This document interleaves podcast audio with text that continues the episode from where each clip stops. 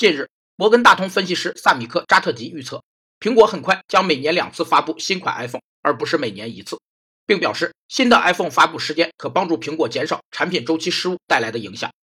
产品寿命周期评价法是运用产品市场寿命周期理论，根据销售增长率来确定产品所处的市场寿命阶段，并据此做出开发、生产和销售的有关决策。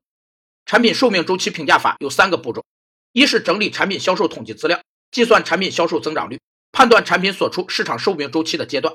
根据经验数据，投入期销售增长率不稳定，小于百分之十；成长期在百分之十以上；成熟期比较稳定，在百分之零点一至百分之十之间；衰退期为负数。